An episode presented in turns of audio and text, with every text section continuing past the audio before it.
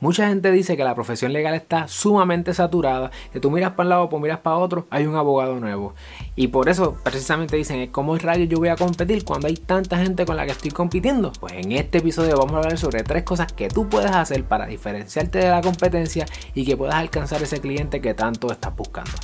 Vamos allá.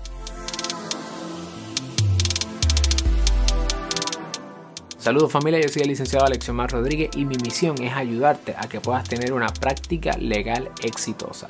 Por eso en este canal nosotros hablamos semanalmente sobre mejores prácticas, sobre empresarismo legal y sobre esos temas que en la Escuela de Derecho nos atienden. Así que si es la primera vez que nos conocemos, asegúrate de suscribirte a nuestro canal de YouTube, darle a la campana para que no te pierdas ni un solo video y si nos estás escuchando en formato podcast, asegúrate de seguirnos en tu plataforma de podcast favorita. En este episodio, como te mencioné al principio, vamos a hablar de tres cosas y al final te voy a dar un bono que creo que es la clave para cerrar todo esto. El primer punto es que tienes que identificar un mercado. No puedes querer ser el abogado o la abogada de Raimundo y todo el mundo no funciona. Hay muchas razones por las cuales no funciona y la literatura así lo dice. Si todavía no has visto eh, o no has escuchado nuestro episodio pasado sobre cuáles son algunos de los mejores libros para tu práctica, te vamos a dejar en la descripción para que tengas acceso a esos libros y ahí te vas a encontrar que los autores, aunque son tres tipos de autores distintos, están eh, de acuerdo con el hecho de que uno no puede querer ser todo para todos. Uno debe este, establecer y seleccionar un mercado. ¿Cómo tú defines tu mercado? Pues lo primero que debes hacer es, pensar en ti mismo, en ti misma y decir, ok, ¿dónde, eh, ¿dónde yo me rodeo? ¿Con qué personas yo ando? ¿Cuáles son las cosas que me apasionan? ¿Cuáles son mis hobbies? ¿Cuáles son las cosas que me motivan a levantarme cada mañana? Eh, ese, tipo de análisis, esa, esa, esa introspección te va a permitir saber o identificar cuáles son las cosas que te mueven y con qué personas son las que a ti te gusta estar. Lo ideal es que tú identifiques eh, cuál es su demografía, en qué tipo de pueblo viven, eh, qué tipo de actividades llevan a cabo, qué tipo de música escuchan, en qué red social están, si en alguna red social. Eh, esas personas cómo consumen, cómo gastan. Hay que, tienes que pensar, ok, yo, en mi caso, Alexiomar, ¿Qué, yo, ¿Qué es lo que me gusta hacer? Pues yo soy músico, me encanta la música, me encanta el deporte y me encanta la creatividad. Así que las cosas nuevas me encantan. Pues yo tengo que identificar dónde hay personas como yo, que no sean abogados, que no sean abogadas, pero que siempre están en ese mood. Yo los identifico. Están en ciertas redes sociales y no en otras, consumen ciertos contenidos y no en otros. Por ejemplo, si en tu caso a ti lo que te gusta es, eh, tú vas a la iglesia, eres creyente, pues en las iglesias, cuando tú estás rodeado de personas que están en las iglesias, en las comunidades de fe, hay temas ahí importantes que a lo mejor tú no has identificado. En las iglesias pues van a ciertas actividades, consumen ciertos tipos de, de alimentos, de productos, de mercancía, de contenido. Eh, de la misma forma en que la comunidad creativa es una cosa, las comunidades de las iglesias son otra, si lo que te gusta es este quizás ayudar a través de iniciativas comunitarias, pues esas son otras personas. Puede que hayan, ciertamente van a haber cosas que van a entrelazarse porque la sociedad, la, la sociedad, ¿verdad? Y como funcionamos los seres humanos, pues es complejo. Pero tú identificas un mercado. Es importante que estés claro, que estés clara en ese mercado porque ya estás renunciando a un universo de cosas y estás diciendo que yo me voy a enfocar en esta área que es donde yo me siento eh, satisfecho, me siento lleno, me siento que todas las mañanas me voy a levantar motivado a hacer eso. Ese es el primer punto. El segundo punto es identifica escenarios jurídicos o escenarios legales, figuras legales que puedan aplicar en ese lugar. Por ejemplo, si utilizando el ejemplo de, las comunidades de base de fe, si te gusta, si ese es tu tema, pues tú vas a identificar que hay asuntos corporativos respecto a non-profits cómo crear corporaciones sin fines de lucro. Eh, hay asuntos contributivos, porque entonces cómo esa corporación sin fines de lucro puede o no tener la exención contributiva bajo la 501C3 o la, o la 1101.01 en Puerto Rico en Hacienda. Ya ahí estás entrando corporativo, contributivo. Eso también te lleva a compliance. Tienes que cumplir con el gobierno, con requisitos de gobierno para poder eh, mantenerte, en, mantener esa, ¿verdad? ese estatus de non-profit activo. De igual forma, levantamiento de capital por donaciones. Hay, hay distintas áreas ¿verdad? en las non-profits que dentro de la comunidad de base de fe Ya identificaste unas figuras jurídicas ahí. Pero esa non-profit va a tener empleados o va a tener contratistas. Eh, ¿Qué tipo de proyecto? ¿Va a levantar funding a través de incentivos o, o iniciativas federales, estatales, privadas?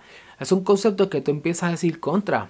Quizás lo que yo estaba pensando que era algo pequeño puede ser mucho más grande. Las comunidades de base de fe tienden a tener links en otras jurisdicciones.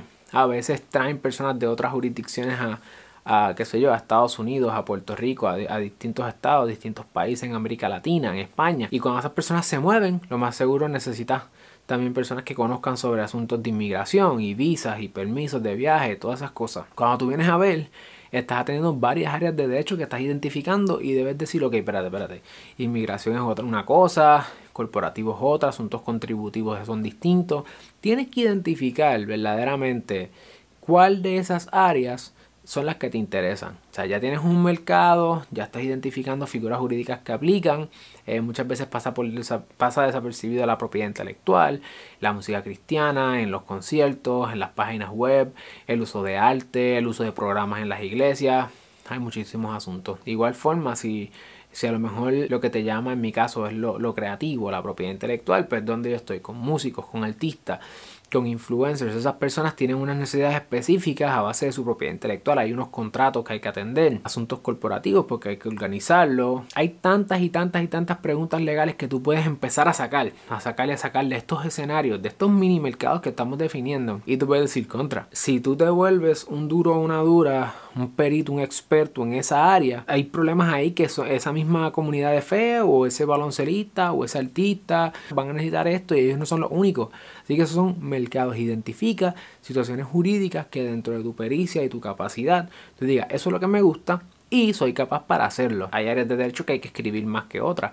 Hay áreas que tienes que pensar si vas a estar dispuesto al litigio, si estás dispuesta quizás a estar metiendo escritos en inglés, otros en español. Si a lo mejor te dices, espérate, a mí no me encanta escribir, o a mí no me encanta estar detrás de un escritorio, a mí lo que me gusta es estar lidiando, eh, peleando en los tribunales. Esas son cosas distintas. Si a lo mejor lo que te gusta es la notaría, pues entonces no vas a poder representar a ese cliente dependiendo del escenario. Son situaciones jurídicas que tú tienes que ir identificando dentro de este mercado que ya tú identificaste. Y número 3, antes de ir al número 3, voy a aprovechar lo siguiente. Antes de darte el número 3, si nos estás escuchando en formato podcast, asegúrate de tirarle un screenshot y taguearme en Instagram. Me puedes buscar como Alexiomar Rodríguez. Y si estás escuchando en podcast, por favor, tírale un screenshot y taguéame que quiero conocerte y conectar contigo directamente. Si nos estás viendo en YouTube, este es el momento para que le des like al video y para que comente cuál es el área de derecho que más te interesa. Si propiedad intelectual, si laboral, si civil, si comercial, si notarial, inmigración. Comenta, este, porque quiero saber más o menos cuál es el área donde nos estamos moviendo. Así que eso es antes de ir al tercer paso. El tercer paso es que identifiques dentro de ese mercado, dentro de esas situaciones jurídicas, cuál de esas situaciones jurídicas es la más que esas personas tienen, ¿verdad? ¿Cuál es la necesidad jurídica que ellos tienen o que ellas tienen? Número uno. Y cómo tú la vas a satisfacer.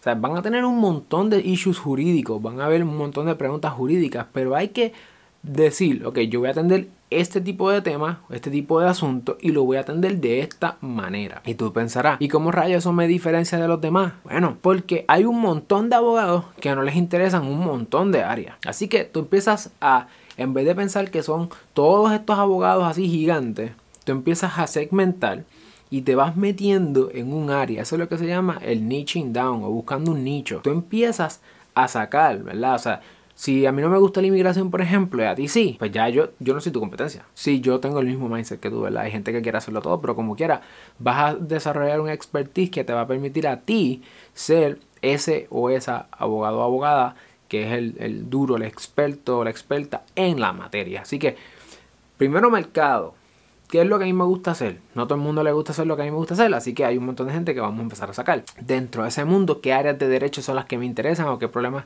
de derecho yo, identifico? Primero se identifican los problemas de derecho y luego tú dices, ok, yo voy a encargarme de atender estos. Mi recomendación este, a los compañeros y las compañeras es que no se pasen de tres. De tres áreas de derecho que vayas a atender. Recuerda, cada área de derecho es un mundo, así que yo no iría, yo haría hasta tres nada más. En mi caso, yo trabajo propiedad intelectual, empresarismo, y la industria de entretenimiento. Esos son mundos. Hay gente que se dedican solamente a, una, a cada una de esas. Ciertamente dentro de los clientes que nosotros tenemos, pues nos vamos, ¿verdad? Nos vamos niching down. En entretenimiento, pues es música y social media. No, quizás no son películas, film industry, pero vamos por ahí. Si es, en, si es empresarismo, pues qué tipo de empresa. No todas las empresas son iguales mayormente son proveedores de servicios y tiendas e-commerce. Eso es distinto, ¿verdad? Y propiedad intelectual, nosotros no hacemos patentes, o sea, yo no hago patentes, no soy abogado de patentes, pero trabajo marca, derechos de autor, copyrights, derechos de la imagen propia, secretos de negocio, y vamos entrando en ciertas áreas. Después de todo, la propiedad intelectual en esas tres áreas está bien integrada, así que básicamente seríamos, soy abogado de propiedad intelectual, tanto transaccional, eh, la parte corporativa y la parte de litigio, pero es IP en, distintas, en distintos escenarios. Ahora, hay un montón de gente que no hace eso eh, en mi mercado porque hay otra gente que está haciendo otro tipo de asuntos. Así que ya identifiqué que qué tipo de problemas, ok, los problemas de X, Y, Z, hasta ahí no quiero satisfacer los problemas de todo el mundo y debes pensar, ok, ¿cómo yo lo voy a hacer?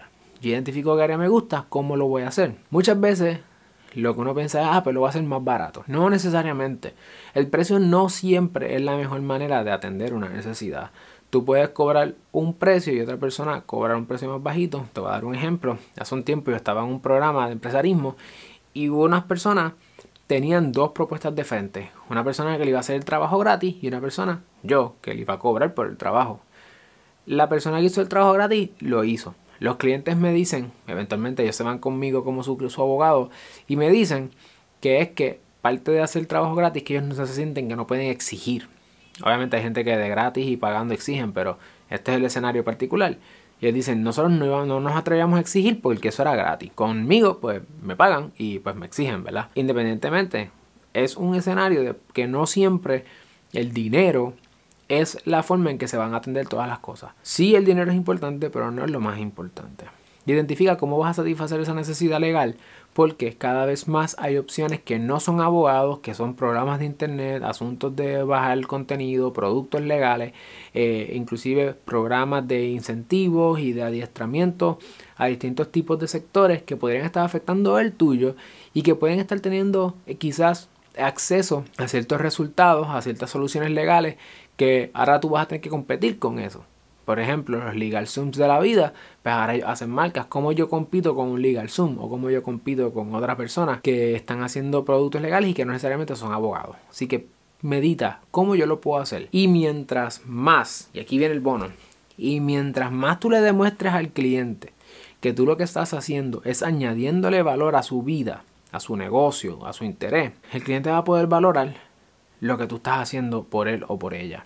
Así que después de todo, Identifica, si lo vamos a resumir, son identifica el mercado, qué cosas donde tú como persona estás, con las personas que tú te encuentras todos los días, eso, eso que te apasiona. Identifica dónde tú estás metido metida. En ese lugar identifica situaciones legales y escoge hasta un máximo de tres qué situaciones legales tú vas a atender y cómo las vas a atender teniendo en, cuenta, ¿verdad? Y tomando en consideración que no solamente estás compitiendo con abogados y con abogadas, sino que estás compitiendo cada vez más con programas, internet, eh, documentos, productos, eh, adiestramientos, inclusive las mismas personas, y que tienes que tomar eso en consideración a la hora de venderle a tu cliente o a tu, a tu cliente, negocio, el que sea, que lo que tú haces por él o por ella es añadir valor. Así que, ¿cuál es la clave? Procura que no importa dónde estés, tú añadas valor. Al añadir valor, la gente va a percibir que tu relación con ellos es una relación donde tú estás, es lo que se llama un client centered, donde tú estás pendiente a tu cliente y decir, ok, ¿cómo yo puedo añadir valor a tu vida, a tu negocio? Y eso es lo que van a valorar y esa es la manera en que te vas a diferenciar de otras personas.